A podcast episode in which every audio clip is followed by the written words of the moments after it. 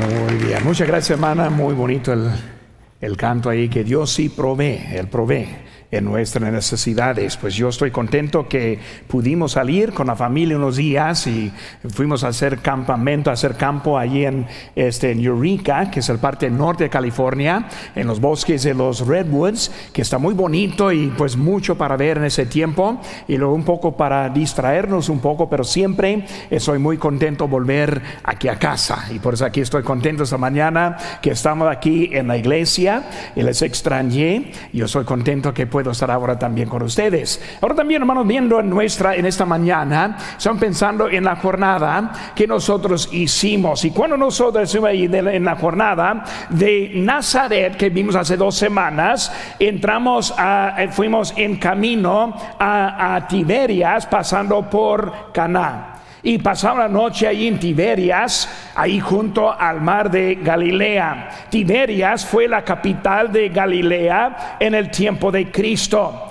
Cristo no entró mucho en Tiberias porque Herodes lo quiso matar. Dice la Biblia, hermanos, en Lucas 13, 31, aquel mismo día llegaron unos fariseos diciéndole, sal y vete de aquí porque Herodes te quiere matar. Y les dijo, id y decid aquella zorra. ¿Qué palabra usa para Herodes? Aquella zorra. He aquí hecho fuera demonios, hago curaciones hoy y mañana, y al tercer día termino mi obra. Cristo está diciéndole dos cosas importantes. Uno que está diciendo que en tres días. Él ahora está anunciando que su obra va a terminar en tres días, recordando el, el camino a la cruz y luego tres días resucitó. Pero también está mostrando otra cosa. Cristo iba a llegar a la cruz. No tuvo miedo de aquella zorra. No tenía miedo de Herodes. No tenía miedo del gobierno. No tenía miedo de los que deteniéndole. Él iba a llegar a su destino, pero hermanos, él tuvo mayor obra que pelear en contra de Herodes. Nosotros como cristianos tenemos mayor obra que pelear en contra del gobierno. Hay mucho que yo opongo de nuestro gobierno. Pero nuestra obra principal es anunciar el Evangelio del Señor Jesucristo. Nunca queremos distraernos de la razón por lo cual que Cristo nos dejó en esta tierra. Porque vemos, hermanos, que Caná tiene una población de como dos, 22 mil personas. Caná queda cerca de Nazaret, solo tres millas. Pero también visitamos la iglesia en que fue construida en el lugar de la boda. Y cuando pensamos en esa iglesia que está allí, y adentro de esa iglesia vemos un ejemplo de las tinajas de piedra que vimos cuando nosotros ahí estuvimos. En esa iglesia también vimos que hubo un bautisterio y la iglesia, hermanos, este, las bodas de Caná fue construida en 1881, pero fue construida sobre las ruinas de la iglesia del primer siglo. Y hay que recordar, hermanos, que la iglesia católica moderna tiene sus raíces desde el tercer siglo con Constantino. Pero vemos aquí dentro de esas ruinas se encuentra un bautisterio que nosotros vemos aquí en la pantalla. Ahora, ese bautisterio que estuvo dentro de abajo de esa iglesia, descubrieron después que ahí estuvieron. Y vemos, hermano, la importancia en eso, porque ese bautisterio fue tallado en piedra, también fue para bautizar como por inmersión desde el primer siglo. Pero se están viendo unas cosas muy interesantes. Cristo comenzó su obra, su ministerio aquí mismo. Y también vemos que ahí empezamos a congregarse. Una iglesia se formó bautizando y lo vemos que ahora es el lugar que están recordando en eso. Cristo fue criado en Nazaret. apenas tres millas de ese lugar. Nazaret tiene una población de 80 mil habitantes. Durante el tiempo de Cristo, su población fue de como 400 personas. Él nació en Belén. Él vivía en Belén por entre uno y dos años. Ellos huyeron a Egipto y luego volvieron a Nazaret cuando Cristo tuvo unos cuatro años de edad por ahí. Por eso él fue llevado a Jerusalén teniendo 12 años. Recordad la historia. Cuando él estuvo discutiendo y hablando con los doctores de la ley, ahí estuvo él. Jerusalén quedó de una distancia como 64 millas desde Nazaret.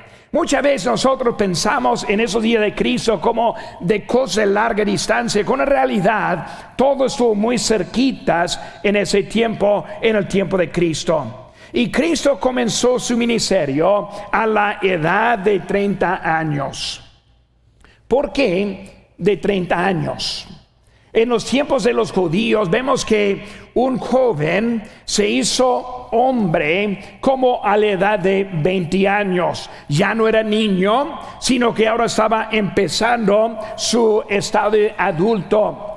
Pero hasta que tuvieron 30 años de edad, no fue permitido ser un rabí, un sacerdote, con la madurez de esos 10 años para prepararles para ese lugar de liderazgo. Y vemos que Cristo ahora teniendo los 30 años, vemos que el pueblo lo miró diferente. Ya no es un jovencito, ya no es un varón joven, sino ahora es un hombre adulto y maduro. Pero vemos cuando él empezó a enseñar, tuvo la autoridad. Le reconocían como rabí, como uno, un doctor de la ley aunque él nunca estuvo con ellos en ese tiempo. Pero vemos ahora que él está ahí en ese tiempo comenzando ese, ese ministerio. Ahora, 30 años de edad, llega una boda, una boda en Caná. Y él fue allí por invitación primero, su madre María, pero también vemos a Jesús con sus discípulos. Ellos tuvieron una necesidad, ¿por qué? Porque faltó el vino. Ahora, historia no está centrada acerca del vino. Y por eso muchas veces si fuera alcohol o no, y muchos quieren enfocar a ah, Cristo hizo vino, por eso el vino está bien. Hermanos, eso no es el asunto de esta historia. La Biblia dice mucho acerca del alcohol. Habla mucho de cómo es que debemos decidir en eso. Hasta que el, el alcohólico entiende el engaño del alcohol. Pero vemos que esta historia no se trata con eso, sino se trata con su milagro. Por eso también, hermanos, en Caná de Galilea. Y vemos que ahí vemos cuatro maneras que Cristo estableció su ministerio. Y hermanos, lo podemos aplicar en nuestras vidas. Porque Cristo quiere establecer su reino y su ministerio dentro de nosotros también. Igual como Él empezó, también empieza con nosotros hoy en día. Por eso animo, hermanos, que ahora que pongamos atención de lo que Dios quiere hacer con nuestras vidas en esta mañana. En nuestras notas pueden estar llenando los espacios y recordando un poco de lo que Dios está diciéndole en esta mañana. Pero número uno vemos que Cristo buscó las oportunidades. Cristo buscó las oportunidades. Aquí en capítulo 2, versículo 1, dice al tercer día se hicieron unas bodas en Caná de Galilea y estaba allí la madre de Jesús y fueron también invitados a las bodas Jesús y sus discípulos. Una oportunidad. No fue algo en realidad de un compromiso para estar allí. Vemos que María, ella ya estaba. María estuvo en esa posición de liderazgo todavía dentro de la familia como madre, no como el hombre, pero en su lugar. Por eso ahí está ella. Vemos que Cristo fue, ¿por qué? Porque hubo una oportunidad para iniciar en ese día. Hermanos, con Cristo están nuestras vidas, Él está buscando la oportunidad. Esta mañana es una oportunidad. Espero que vinieron esta mañana esperando toque del Señor, esperando palabra de Él, esperando dirección en la vida. Muchos andan viviendo la vida como que si fuera nuestra decisión todo lo que hay, cuando en realidad Cristo quiere el lugar de nuestras vidas. Vemos esta oportunidad esta mañana y primero vemos la presentación. La presentación. La presentación fue por la invitación. Cristo no obliga su presencia. Hermanos, el mundo está en caos. La violencia está en aumento en gran manera. El odio, la, división dentro de nuestro país. Celebramos la independencia cuando la esclavitud aún está presente. Hermanos, en esta situación, Él tenía mucho para ofrecerles. Llegando allí no solo con su presencia, sino que mucho para ofrecerles en sus necesidades, en su vida. Cristo tiene mucho que quiere ofrecernos. Cristo quiere cambiar las vidas. Cristo quiere establecer su reino en nosotros. Él tiene mucho para ofrecernos, pero no está obligado. Si no lo invitamos, Él no va a estar ahí presente. Dice en Apocalipsis 3:20, y aquí yo estoy a la puerta y llamo. Si alguno oye mi voz y abre la puerta, entraré a Él y cenaré con Él y Él conmigo. Es por la invitación. Él quiere compartir y ayudarnos. Él quiere bendecirnos. Pero en esta mañana, menos que nosotros estamos abriendo el corazón, Él no va a hacer la obra con nosotros. Su presencia sí es evidente. Cuando vemos que ellos pidieron ayuda, fueron a Jesucristo, porque Él tuvo el poder y la habilidad. María ya había visto algo diferente en Él. Pues cuando fueron a ella, luego, luego ella les dijo a él que estuvo en él. Ese, hay algo diferente con Jesucristo. Jesucristo no se ve como Mahoma. Mahoma y sus seguidores están llenos de odio, destrucción y muerte. No se ve como hinduismo, el ciclo de vida en reencarnación sin fin, sin ayuda, no es como nuestro Señor. No se ve como budismo. Verdades que no cambian la vida en realidad. No se ve como la religión más grande del mundo. Es sin religión. Que ignora su responsabilidad como este avestruz con la cabeza en la tierra pensando todo va a estar bien. Es el mundo hoy en día quieren dejar al lado la evidencia que vemos en, el mundo en nuestro Señor Jesucristo es diferente. No nos deje igual. Propone el amor, la evangelización de este mundo. Propone el cambio, no por lo peor, sino por lo mejor. Cristo ofrece mucho en nuestras vidas. Él es la luz del mundo. En, en, Juan 8, 12 dice, otra vez Jesús les habló diciendo, yo soy la luz del mundo. El que me sigue no andará en tinieblas, sino que tendrá la luz de la vida. Él es la única esperanza. Él es la única esperanza de sus problemas en este día. Cuando nada es diferente en la vida, no es que lo que Cristo ofrece de nuestras vidas. Doy gracias a Dios. Como un niño de siete años de edad, puse mi fe en Jesucristo. Me salvó, me cambió, me puso una nueva dirección en mi vida. No se arrepentido ni, una cosa que Cristo ha hecho en mi vida. Es la vida que Cristo nos ofrece en nuestras vidas. Él siempre está allí. Si es de Cristo, se nota la presentación de Él. Marcos 2.1 dice, entró Jesús otra vez en Capernaum después de algunos días y dice, se oyó que estaba en casa.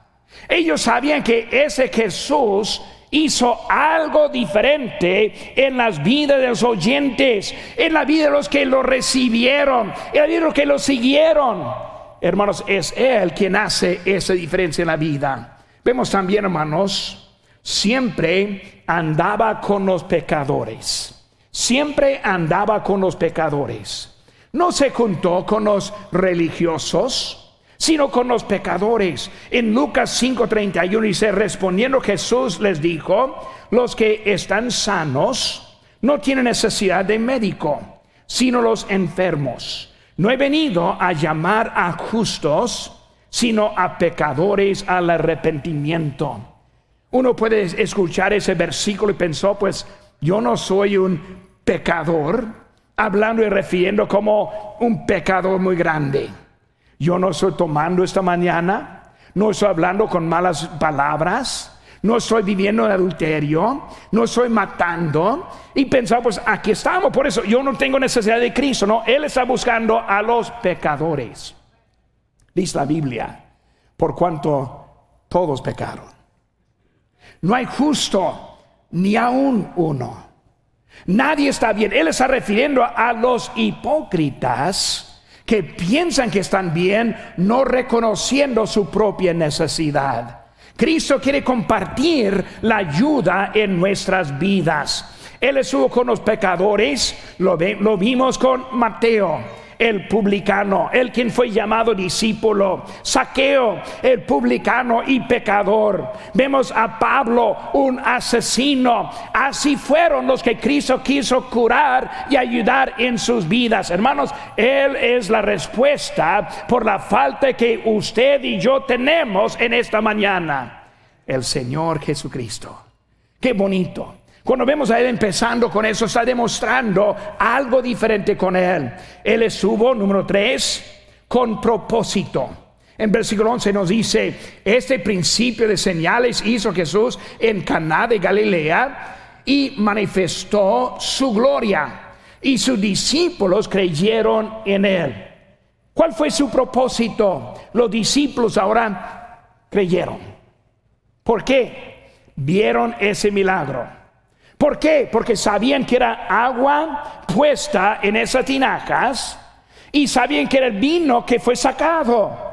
Cristo mostró algo grande que les cambió en ese momento. Hermanos, es para nuestro bien. Es lo que Cristo quiere hacer en nuestra vida. Algo para ayudarnos a nosotros. ¿Para qué? Para que confiemos más en el Señor. Muchas veces el mundo quiere milagros. Señor, si tú hagas esto, yo voy a creer en ti. El problema es que esos milagros que busques algo para su propio beneficio. No están viendo lo que Cristo quiere hacer en nuestras vidas. Es como él dijo aquí en Santiago 4:3, pedís y no recibís, porque pedís mal para gastar en vuestros deleites. Nuestra vida tiene propósito que Dios tiene para nosotros las cuatro maneras que Cristo estableció en su ministerio. Primeramente, vimos que este buscó las oportunidades. Número dos, vemos que Cristo, con Cristo viene el cambio de orden.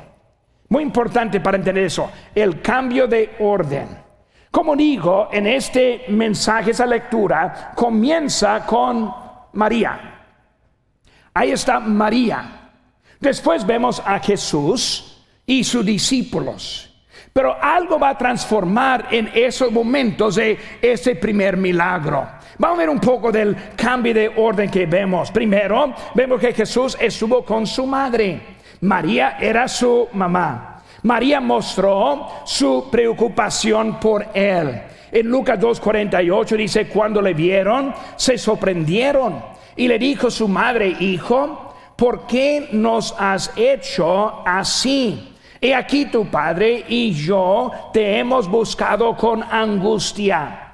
Ella estuvo preocupada. Cuando estuvieron en camino y Jesús se quedó atrás en Jerusalén, le preocupó a María. Como mamá tuvo cuidado y preocupación por su hijo, como una madre normal. Pero vemos que ahora María manda, ese también mandó en la vida de Jesús. En un tiempo, Lucas 2.51 nos dice, y descendió con ellos y volvió a Nazaret. Dice ahora, estaba hablando de Jesús, estaba sujeto a ellos. ¿A quiénes? A José y a María. Y su madre guardaba todas estas cosas en su corazón. El Hijo de Dios, Dios en la carne, Salvador del mundo, El rey que viene en ese momento sujeto a dos personas, José y María, cuidándole, preocupados por él ayudándole, madurándole. Aquí en este mundo vemos que ellos hubieran... Por eso en esta historia vemos que María estuvo encargado todavía. Vemos que ellos fueron a María buscando ayuda. Pero vemos que algo está cambiando, que ahora no es María mandando, sino es Cristo quien manda. Segundo, Cristo manda. Vemos además la manera que Jesús se portó diferente ahora. Versículo 4, sigue conmigo, dice, Jesús le dijo, ¿qué tienes conmigo, mujer? No mamá. No está pidiendo permiso. Él ahora está declarando que ahora, de ahora en adelante, hay un cambio. ¿Qué tienes conmigo? Dice mujer, versículo 4. Aún no ha venido mi hora. Yo tengo mi propósito y ese propósito es por lo cual que aquí estoy yo. Ahora su manera es diferente. Hace que también la María María cambió. Ella es la mamá, pero ya no está encargada. Vemos aquí también, hermano, versículo 5. Su madre dijo a los que servían, hace todo lo que os dijere. ¿Quién? Jesús. Ya no soy yo, sino es Él. Ahora, con todo respeto no vamos a María, la Madre de Dios. María en el primer milagro está haciendo una distinción. Ya no soy la que estuvo guiando como Lucas 2. Ya no estoy con José criándolo. Ahora a lo que él dice es lo que hace. Hermanos, hoy en día lo que es no es lo que la, la Virgen nos dice, sino es lo que Jesús nos dice. No lo que otro que hay, sino que Él ahora está estableciendo un cambio de orden. Ya no es la mamá, sino es Jesús el Hijo. Ya no vemos a María igual como antes. No la vemos ahora como esa mamá dirigiendo en la vida de Él, sino que Él ahora está tomando el lugar. Es Cristo quien está en control. Versículo 7 nos dice, Jesús le dijo, llenad estas tinajas de agua. Y las llenaron hasta arriba. No pidió permiso, ni siquiera hizo este, noticia de ella para nada. Es Él y los que servían. Él con los que están siguiendo. Es Él en nuestra vida hoy en día. Es Él quien quiere cambiarnos. Es Él quien quiere llenarnos. Es Cristo en nuestras vidas. Él ahora está estableciendo su autoridad en la vida de Él. ¿Quién manda en su vida? ¿Quién es el que está en control en su vida? ¿Cuánto hace que Cristo ha cambiado sus deseos para servirle a Él? Si siempre dice Cristo lo que estamos haciendo está bien, es somos nosotros que estamos en control. Cuando Él nos cambia, cuando Él nos altera, cuando Dios ahora está en nosotros haciendo algo diferente, cuando Él cambia nuestro, este, nuestro lugar donde andamos, es Cristo quien está en control de la vida. Vemos que ese orden cambió, es igual en nuestras vidas. La oportunidad. Él está buscando hoy en día. Oportunidad. Cuando Él entra, cuidado, Él va a cambiar el orden. Ya no estás en control de tu vida, sino Cristo ahora quiere estar en control de tu vida. Es lo que están viendo en nuestra historia de hoy en día. Número tres, hermanos, vemos ahora el cambio produce la obediencia. El cambio produce la obediencia. Versículo 5. Su madre dijo a, a, los que servían, haced todo lo que os dijere.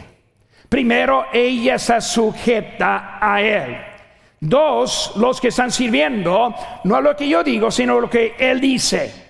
Vemos ahora la obediencia que está en camino. Ella obediente a su Hijo Jesucristo.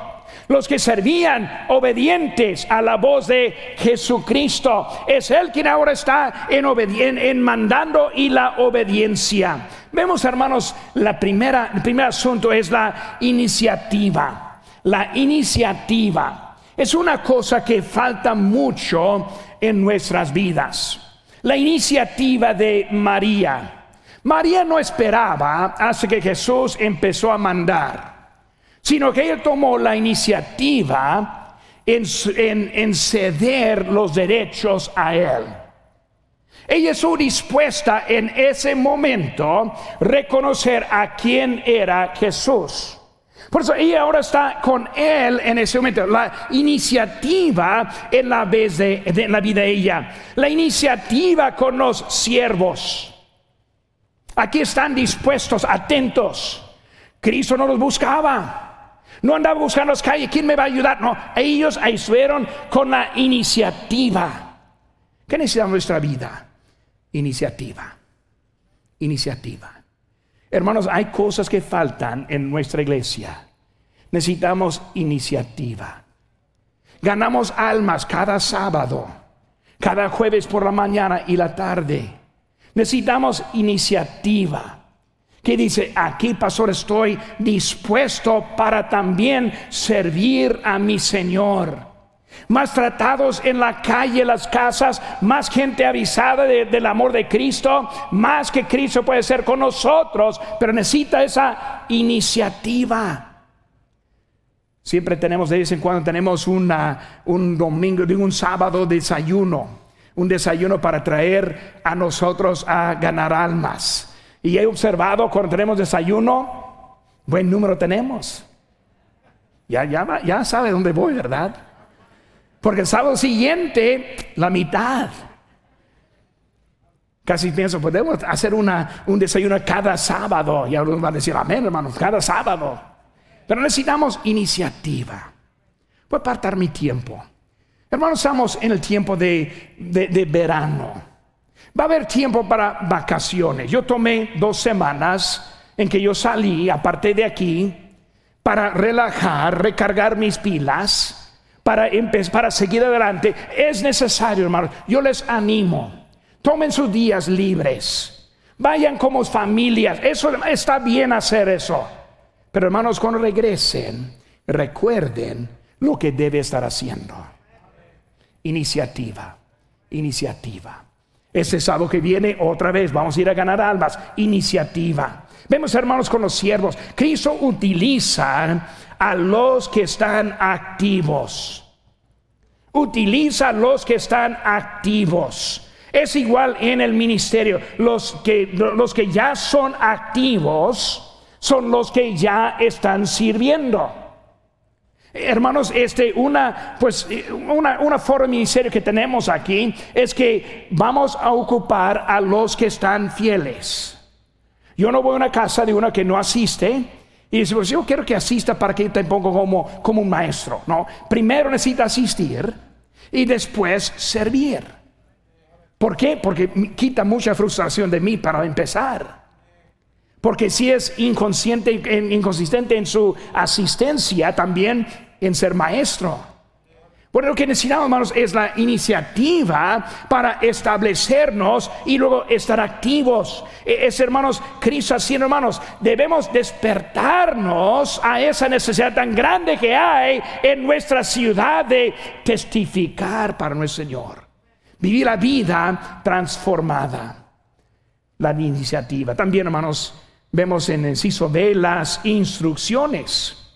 Versículo 7. Jesús le dijo, llenar, llenad estas tinajas. Versículo número 8, sacad ahora. Número 3, llevadlo a la, al maestresala. Él ahora está dando instrucciones. Hermanos, instrucciones que hay en nuestra vida. Probablemente la pregunta más grande que yo recibo es, Pastor, ¿cómo sé la voluntad de Dios en mi vida? ¿Cómo puedo encontrar la voluntad de Dios en mi vida? Ahora, yo les digo rápidamente, hermanos, va a encontrar la voluntad de Dios en su vida por hacer la voluntad de Dios en su vida. ¿Qué? ¿Qué? Si no lo sé, ¿cómo lo hago? Sí lo sabe. Sí lo sabe. Manos en línea, escuchen. Hermanos que están aquí en la área, simplemente quedándose en casa, escuchen. ¿Cómo a saber la voluntad de Dios? Hacer la voluntad de Dios. Dice la Biblia, no deja de congregarnos. Dice la Biblia que el diezmo es el Señor. Dice la Biblia que debe portarnos bien a nuestros prójimos. Tener amor para los incrédulos. Hay mucho que podemos hacer. Lo que queremos es brincar todo eso para hacer algo para el Señor. No, empezamos con lo que ya sabemos. Cuando hacemos lo que nosotros ya sabemos, Dios nos va a enseñar cómo sigue. Pero nosotros queremos dejar al lado lo que ya sabemos para buscar algo que no sabemos. Y siempre andamos frustrados y no sabiendo qué hacer cuando estamos eliminando lo práctico en la vida. Voy a darles un, un descanso.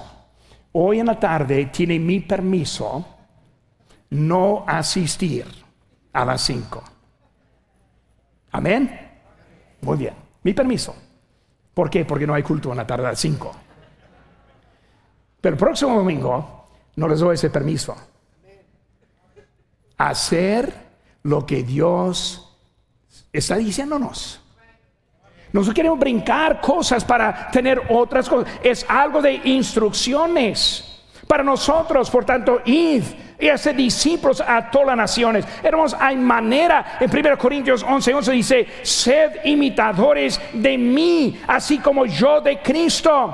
Él está hablando, y hermano, cuando dijo eso en 1 Corintios, en luz de la cena del Señor, en luz de los abusos, en luz del pecado, en luz de la desobediencia, Él está diciendo, sed imitador de mí, como yo de Cristo.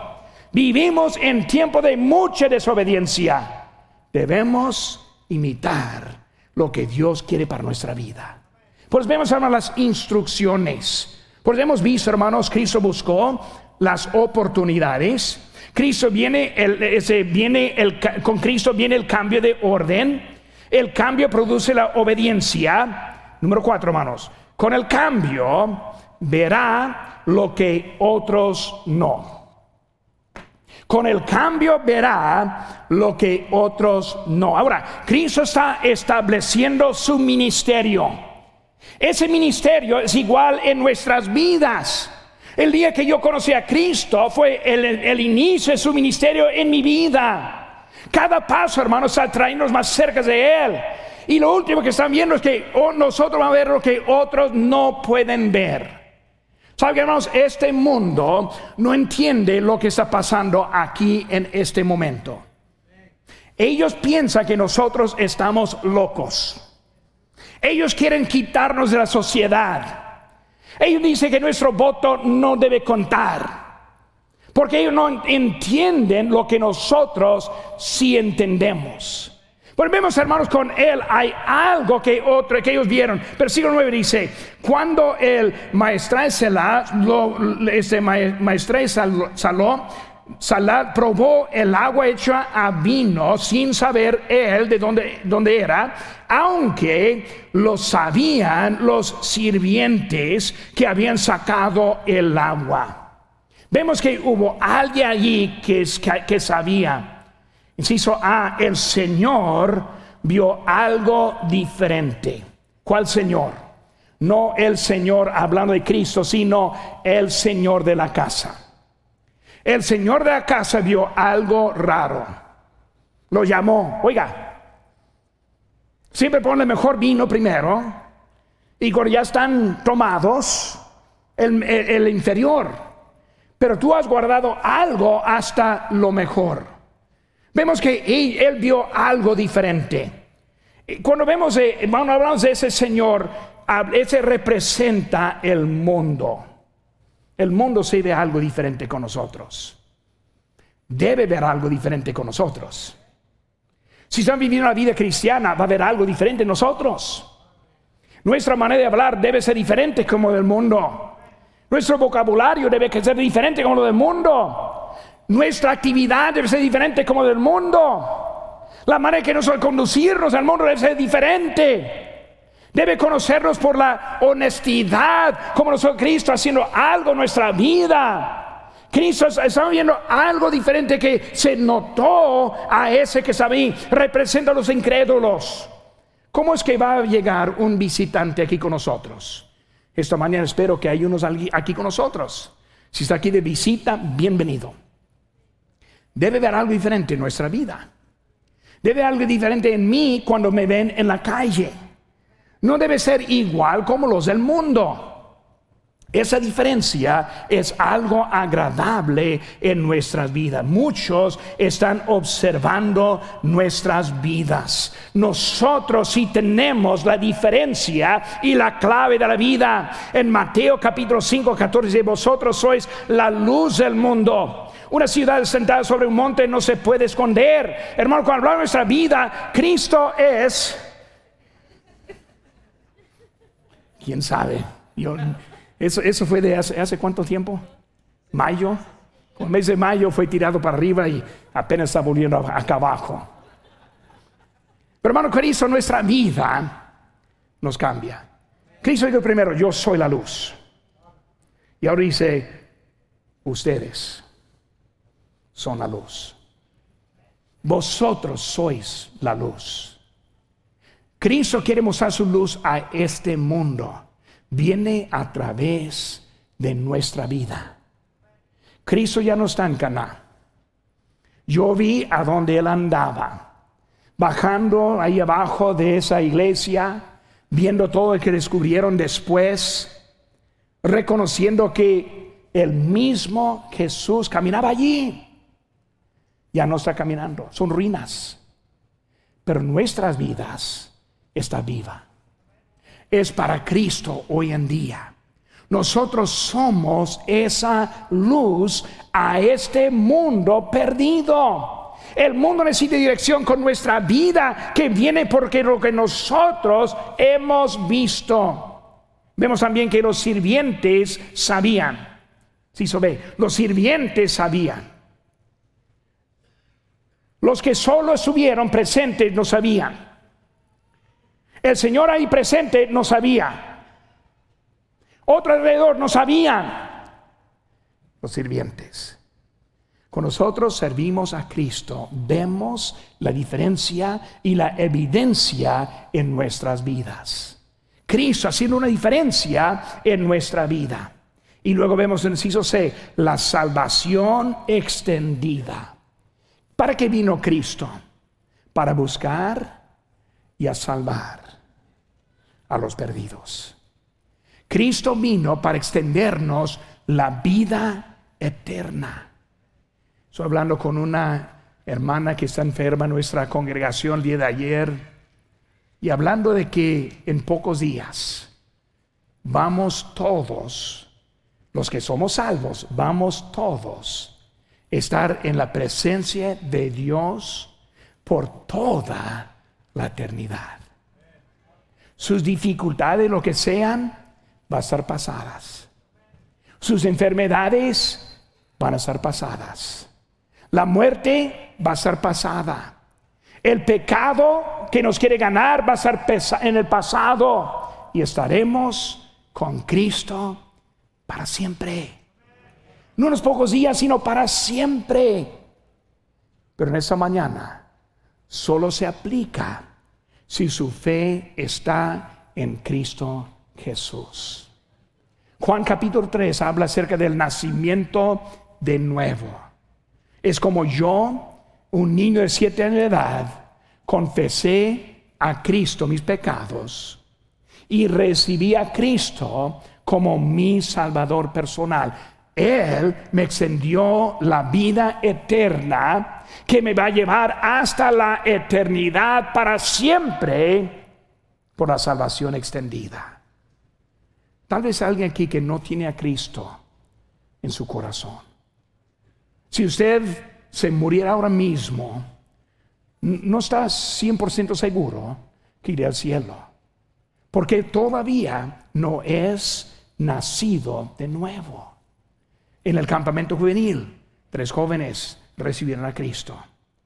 Unos van a ser bautizados esta mañana. porque pusieron su fe en Cristo?